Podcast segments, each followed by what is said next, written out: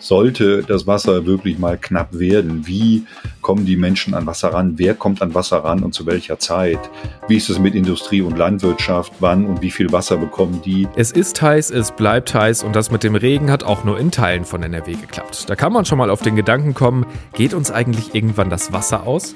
Wie es um das Trinkwasser bei uns steht und was das für die Zukunft heißt, das klären wir gleich hier im Aufwacher. Bonn Aufwacher. News aus Bonn und der Region, NRW und dem Rest der Welt. Mit Benjamin Meyer, hallo zusammen. Und wir starten den Aufwacher wie immer mit den Nachrichten aus Bonn und der Region. Ein 32 Jahre alter Schwimmer musste am Samstagnachmittag in Bonn aus dem Rhein gerettet werden. Er hatte nach Polizeiangaben eine Abkühlung im Rhein unterhalb der Kennedy-Brücke gesucht und war in den Fluss gestiegen. Trotz äußerster Vorsicht gelang es dem sportlichen Mann nicht, sich gegen die Strömung und Sogbildung im Rhein am Ufer zu halten und er geriet in Lebensgefahr. Mehrere Passanten beobachteten die Situation und verständigten Feuerwehr und Rettungsdienst. Um den Mann schnellstmöglich finden zu können, wurden mehrere Boote und ein Rettungshubschrauber eingesetzt. Etwa 500 Meter rein abwärts konnte der Mann schließlich an Land gezogen werden. Die Feuerwehr Bonn warnt auch bei den aktuell sehr niedrigen Wasserständen vorm Baden und Abkühlen im Rhein. In Bonn wurde an diesem Wochenende erneut an mehreren geparkten SUVs die Luft aus den Reifen gelassen. Wie ein Betroffener dem GA berichtete, hat auch dieses Mal die Gruppierung The Tire Extinguishers Schreiben an den Fahrzeugen hinterlassen. Passiert ist das Ganze vermutlich am Samstag. Die betroffenen Fahrzeuge parkten in der Weststadt. Noch am Sonntag waren nach Angaben des Betroffenen an mehreren Autos die weißen Zettel an der Windschutzscheibe zu finden. Überschrieben ist das Schreiben mit den Worten Achtung, Ihr Spritfresser ist tödlich. In dem Schreiben heißt es, man habe die Luft aus den Reifen gelassen, weil das Fahren in städtischen Gebieten mit einem Zitat riesigen Fahrzeug enorme Folgen für andere habe. Das ist nicht der erste Fall dieser Art in Bonn. Bereits in der Nacht auf Mittwoch hatten Unbekannte an mehreren Geländewagen in Beul-Mitte, Gronau und Limperich Luft aus den Reifen gelassen und ein Bekennerschreiben hinterlassen. Auf der A3 zwischen Lohmar Nord und Lohmar ist es am Sonntagnachmittag zu einem Autounfall gekommen. Nach Informationen des GA sind gegen 16.50 Uhr auf der A3 in Fahrtrichtung Frankfurt aus noch unbekannten Gründen zwei Autos ineinander gefahren. Dabei wurden sieben Personen verletzt. Die A3 war für einige Zeit voll gesperrt, gegen 17.40 Uhr konnte eine Fahrspur in Richtung Frankfurt wieder geöffnet werden. Nach Informationen der Redaktion soll es bereits am Samstag an derselben Stelle zu einem ähnlichen Unfall gekommen sein, dabei wurde allerdings niemand verletzt. Und das war's aus Bonn und der Region. Also, auch in den kommenden Tagen bleibt es, um es positiv zu formulieren, sehr sommerlich. Mit Regen ist erstmal nichts und das Thema Wasserknappheit macht nicht nur in Bezug auf Flüsse und Seen Sorgen, sondern auch was das Grundwasser und Trinkwasser angeht. Die Opposition im NRW-Landtag und die Kommunen haben die Landesregierung jetzt aufgefordert, sorgt für klare Vorgaben für die Trinkwasserverteilung in Krisenzeiten. Das klingt erstmal bedrohlich, wenn solche Themen aufgemacht werden. Was dahinter steckt, das bespreche ich jetzt mit Jörg Isringhaus von der Rheinischen Post. Hallo Jörg. Hallo. Jörg, was genau ist denn da der Wunsch bzw. die Forderung von Opposition und Kommunen? Also was genau soll die Landesregierung da regeln? Die Forderung äh, ist vielleicht ein bisschen vage, aber es geht darum, ein Wassermanagement aufzustellen und da geht es eigentlich um Fragen der Wasserverteilung. Also sollte das Wasser wirklich mal knapp werden, wie äh, kommen die Menschen an Wasser ran, wer kommt an Wasser ran und zu welcher Zeit? Wann darf man seinen Pool noch befüllen, wann nicht, wann darf man den Garten wässern? Wie ist es mit Industrie und Landwirtschaft? Wann und wie viel Wasser bekommen die? Solche Fragen sollen in so einem Wassermanagement oder in so einem Konzept dann halt erklärt werden. Das ist die Forderung. Es ist ja wirklich wieder ein extrem trockener Sommer und ein extrem heißer Sommer. Ähm, wie ist denn aktuell die Lage beim Trinkwasser? Also wird es wirklich jetzt schon knapp bei uns in NRW? Naja, das ist sehr unterschiedlich, äh, muss man sagen. Ähm, knapp ist es jetzt nicht wirklich. Denn auch in den äh, Bereichen des Landes, zum Beispiel in Ostwestfalen, wo das Trinkwasser aus dem Grundwasser gewonnen wird, ist eigentlich genug Wasser vorhanden und die Wasserversorger sagen auch dort, wir können genug Trinkwasser fördern. Aber es gibt immer so Spitzenzeiten, also immer wenn es besonders heiß ist und äh, das auch möglicherweise über Tage hinweg, was wir ja jetzt auch immer wieder erleben, dann äh, ist es so, dass viele Menschen halt gleichzeitig ihre Gartenpools befüllen oder die Gärten bewässern oder äh, ansonsten auch noch viel Wasser abzapfen äh, aus den Leitungen. Und dann wird es schwierig. In anderen Bereichen zum Beispiel des Landes wird ja das Trinkwasser gewonnen aus Talsperren oder über Flüsse. Und äh, da gibt's eigentlich auch keine größeren Probleme, weil die Talsperren über den Winter relativ vollgelaufen sind und jetzt nach und nach halt benutzt werden. Die sinken natürlich jetzt die Füllstände, aber das ist jahrestypisch eigentlich normal. Jetzt ist ja erstmal nicht zu erwarten, dass die Sommer in den nächsten Jahren und Jahrzehnten weniger heiß und trocken werden. Ganz im Gegenteil. Kann das in absehbarer Zeit wirklich grundlegende Versorgungsprobleme geben in Deutschland? Ausgeschlossen ist es nicht, aber wahrscheinlich äh, wird es nicht in nächster Zukunft passieren.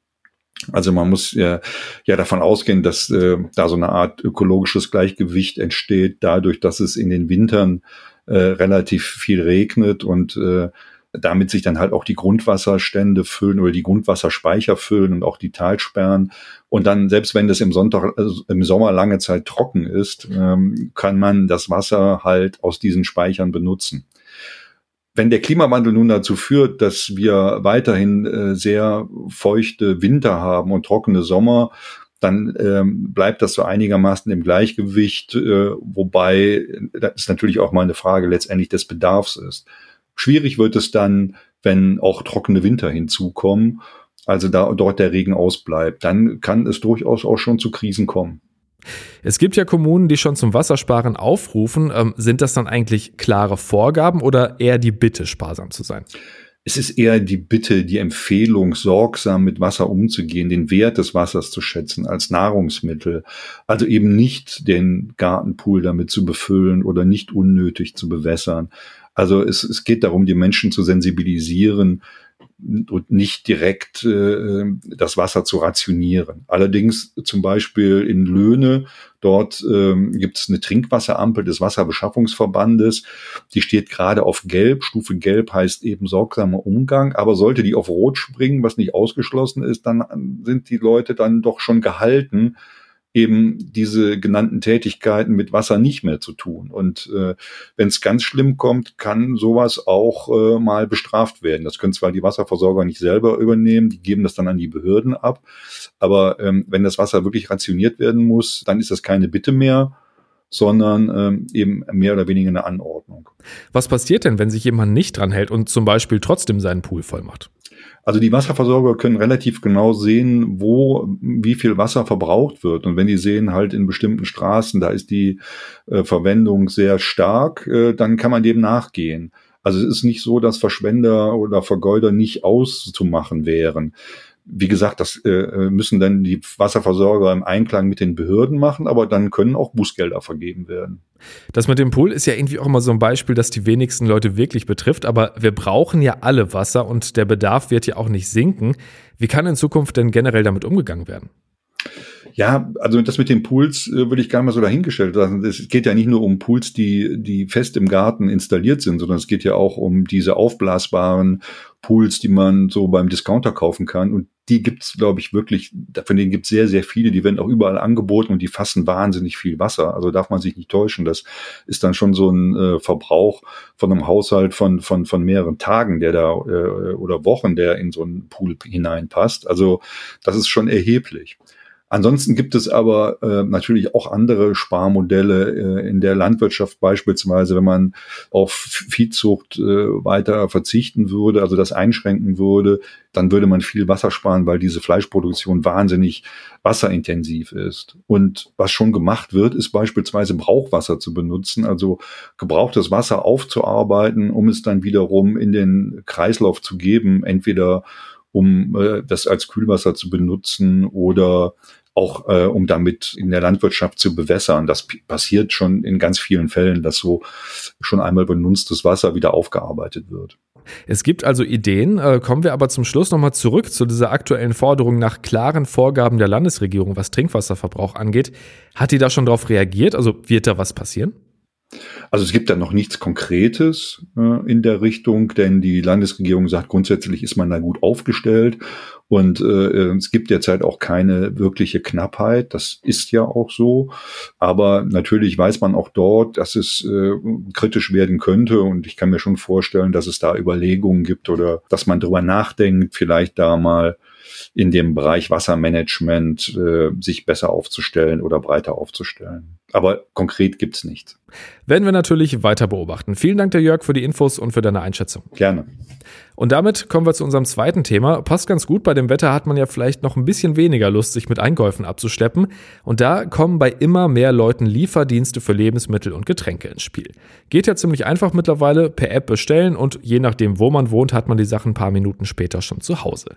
Die Sachen kommen aber nicht direkt aus dem Supermarkt, wo wir sonst selbst hingelaufen wären, sondern aus Lagern. Die gibt's in Städten wie Düsseldorf, Bonn, Köln, Mönchengladbach oder Essen und die sind dann auf die ganze Stadt verteilt und natürlich auch mitten in der Stadt, damit die Wege zu den Kunden kurz sind.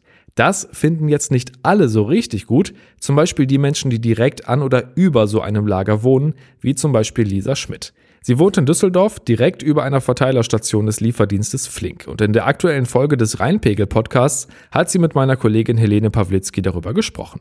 Lisa, du hast ein Problem, da wo du wohnst, ist es wunderschön, aber ein bisschen laut, korrekt? Richtig. Beschreib doch mal, wie so ein normaler Tag bei euch dann aussieht. Also zwischen halb sechs und sechs kommen die ersten Lieferungen, also große LKWs und auch kleinere Wagen mit Gemüse, Obst etc. Und ähm, dann wird halt die Rampe ausgefahren, also aufgebaut über die Treppenstufen beim Eingang vom Flink. Und ähm, es ist halt ein lautes Geschepper zu hören, wenn die Waren in, den, in das Lager reingefahren werden. Hm, also morgens früh schon die Anlieferung und wie geht es dann weiter? Manchmal kommen auch noch etwas später Lieferungen über den Tag verteilt, aber morgens fangen halt schon die Leute an, bei Flink zu bestellen fürs Frühstück. Und ähm, das zieht sich dann über den ganzen Tag. Wenn gerade keine Lieferungen anstehen, dann stehen die Rider halt draußen in Gruppen und rauchen. Und ähm, abends geht's dann halt richtig los, ab Feierabend natürlich, wenn die Leute dann Essen bestellen. Dann ist richtig viel los bei Flink. Und ähm, was hörst du dann in deiner Wohnung? Es ist halt äh, ein permanentes Hin- und Herrollen, weil die ja auch praktisch so Einkaufswegen haben wie im Supermarkt. Da packen die die Bestellungen. Und ähm, ja, auch das reinräumen in die Regale, rausräumen. Es ist halt immer eine Geräuschkulisse, Gepolter, Gerolle. Manchmal ist auch Musik zu hören, wenn die unten laut Musik anmachen. Es, ja, das wird ja durch die Mauern weitergeleitet und gerade in einem Altbaugebäude. Hast du denn schon mal mit denen direkt gesprochen und sie darauf angesprochen, dass du dich durch den Lärm gestört fühlst? Ja, absolut. Also auch andere Mieter hier im Haus. Ähm, die unter mir wohnen, die kriegen natürlich noch mehr mit. Und ähm, ja, da wird ein teilweise der Schlaf geraubt und man hat die Rider selber angesprochen, den Schichtleiter vor Ort im, im Lager. Und äh, als das alles nicht geholfen hat, hat man halt ähm, den Leiter für, den, äh, für die Flink-Lager hier in Düsseldorf angeschrieben. Per E-Mail, hat auch vor Ort mit ihm gesprochen und es hat ewig lange gedauert, bis kleine Verbesserungen eingetreten sind. Zum Beispiel? Ähm, also es hat angefangen mit diesen Kühlgeräten. Es stehen ja unfassbar viele Kühlgeräte in dem Lager und ähm, die brummen natürlich 24 Stunden lang und das hat uns den Schlaf geraubt. Das wird durch die Mauern weitergeleitet. Das ist richtig ein Vibrieren dann zu spüren. Und ähm, wenn man sich das wirklich vorstellt, rund um die Uhr, äh, und da haben wir es dann nachher erreicht, dass da ähm, so Gummimatten drunter gelegt wurden, dass das Vibrieren halt abgedämpft wird, was auch wirklich geholfen hat. Ist ja eigentlich eine ganz simple Lösung, ne? Ja, aber das mussten wir erst mal drauf kommen und das vorschlagen. Ähm, hm. Wir haben das halt gelesen, dass es bei manchen Gorillas-Filialen auch so gemacht worden sind, ist, weil da ja die gleichen Probleme auftreten. Das ist ja deutschlandweit mhm. ein Problem. Ja, das heißt, was du sagst, ist eigentlich, hat nicht Flink jetzt die Idee gehabt, das zu verbessern, sondern ihr habt gesagt, mach das doch mal. Ja, und äh, also wir mussten da auch wirklich lange hin und her schreiben, bis dieser Schritt dann gemacht worden ist. Es wurde dann auch erst versprochen und dann hat es doch noch lange gedauert, bis es umgesetzt worden ist. Ja, verstehe. Das heißt, du erlebst Flink als Unternehmen jetzt nicht als so wahnsinnig kooperativ? Na, also mittlerweile hat sich das ein bisschen gebessert, ähm, wahrscheinlich auch durch den Druck, ähm, der jetzt entsteht, durch das Verfahren äh, von dem Bauaufsichtsamt. Natürlich stehen die dann unter Druck, da auch ähm, einzugehen auf die ähm, Problematik, die wir als Mieter hier empfinden. Hm, erzähl uns doch mal von dem Verfahren, bitte. Ähm, soweit ich weiß, also wir haben ja auch mit dem Ordnungsamt gesprochen. Ich hatte den ähm, Bezirksbürgermeister hier in Oberkassel angeschrieben, der das dann an das Ordnungsamt weitergeleitet hat. Und ähm, die waren hier auch vor Ort, haben mit uns gesprochen uns sich natürlich die Filiale angeguckt und da natürlich festgestellt, dass es kein Einzelhandel in dem Sinne ist und das Lokal ist wohl nur für Einzelhandel genehmigt. Und ähm, das wird jetzt halt geprüft, ob nachträglich Genehmigung gegeben wird, weil es doch den Einzelhandel-Kriterien ähm, entspricht oder nicht. Verstehe. Aber das ist natürlich das ist ein langwieriges Verfahren. Das dauert, das alles zu prüfen, weil diese Dark Stores ja auch neu sind seit der Pandemie. Also es gibt da noch keine richtigen Regelungen für. Mhm. Was wünschst du dir denn für deine Wohnsituation? Also was ist für dich die Ideallösung? Worauf hoffst du in den nächsten Wochen? Ich hoffe, dass ähm, auch nicht nur für meine Wohnsituation, sondern für alle Betroffenen deutschlandweit, ich hoffe, dass da wirklich festgestellt wird, dass dieses Modell nicht in Wohnhäusern umsetzbar ist. Ich verstehe, dass sie ihre Lieferzeit einhalten müssen, die sie halt groß versprochen haben in den zehn Minuten. Aber ähm, es ist weder für die Angestellten noch für die Anwohner tragbar, der Zustand. Also mit anderen Worten, du wünschst dir eigentlich, dass Flink da auszieht. Ja, absolut, weil ich sehe da keine Möglichkeit, die Situation nachhaltig zu verbessern. Vielen herzlichen Dank, Lisa, fürs Gespräch. Danke dir für die Einladung. Im Moment wird also geprüft, ob die Flink-Filiale in dem Düsseldorfer Wohnhaus bleiben kann. Die Sache ist aber echt kompliziert. Genehmigt ist der Standort für den Einzelhandel und das Unternehmen Flink sagt, dass es dort genau das betreibt, eine Verkaufsstätte. Flink begründet das damit, dass Kunden die Ware auch dort abholen können, wenn sie wollen. Wie in einem Supermarkt also. Die Kritiker des Standorts wie Lisa Schmidt bezweifeln das. Kunden ließen sich die Ware fast immer liefern, sagen sie. Nun prüft die Bauaufsicht, welche Nutzung eigentlich vorliegt, und weil das ganze Konzept so neu ist, gibt es noch keine Rechtsprechung dazu. Die Sache bleibt also spannend. Wie ist das in eurer Stadt? Also wohnt ihr in der Nähe eines Lieferdienstlagers und wenn ja, wie erlebt ihr die Situation? Schreibt uns gerne an aufwacher.rp-online.de. Schauen wir noch kurz auf das, was heute sonst noch wichtig wird und sind da direkt wieder beim Thema Dürre. NRW-Landwirtschaftsministerin Silke Gorissen von der CDU gibt heute eine Pressekonferenz zur diesjährigen Erntebilanz. Auch da wird der wenige Regen definitiv eine Rolle spielen. Die Dürre hat laut einem Sprecher von Gorissen schon jetzt absehbare Auswirkungen auf die Ernte von zum Beispiel Kartoffeln und Mais im Herbst. Und noch eine Meldung ohne Hitze, wobei ich nicht weiß, wie warm es in so einer Maschine wird. Mac Rutherford, ein 17-jähriger Brite, soll heute seine Weltumrundung in einem Leichtflugzeug zu Ende bringen und zurück nach England kommen. Wenn alles klappt, hat er damit einen Weltrekord als jüngster Mensch, der alleine die Welt umflogen hat, aufgestellt. Und wir wollen euch noch aufs Campfire Festival hinweisen. Das steigt noch nicht heute, aber ihr könnt es euch heute schon mal für Samstag vormerken. Das ist in Düsseldorf auf dem Platz des Landtages und ist das größte deutsche Open-Air-Festival zum Thema Medien. Es geht um die Zukunft des Journalismus, aber auch um ganz konkrete Medienthemen wie den Krieg in der Ukraine, um Rassismus, um Demokratie. Und auch die RP-Podcasts sind vertreten. Wie schaffen es gute Ideen, sich durchzusetzen? Wie können wir die Innovationskraft unserer Gesellschaft stärken? Darum geht es um 11 Uhr im RP-Zelt. Da zeichnen wir eine Episode unseres Startup-Podcasts Gründerzeit live vor Publikum auf. Und ihr könnt dabei sein. Wir freuen uns, wenn ihr kommt. Und dann zum Schluss nochmal zurück zum Wetter. Eigentlich habe ich schon alles gesagt, deshalb können wir es kurz halten. Heute Höchstwerte von 25 bis 29 Grad, morgen dann bis 30 und Mitte der Woche nochmal 3 bis 4 Grad mehr. Und das alles wohl stand jetzt ohne Regen und mit viel Sonne. Das war der Aufwacher am 22. August 2022. Kommt gut in die Woche und bis dann. Mehr Nachrichten aus Bonn und der Region gibt's jederzeit beim Generalanzeiger. Schaut vorbei auf ga.de.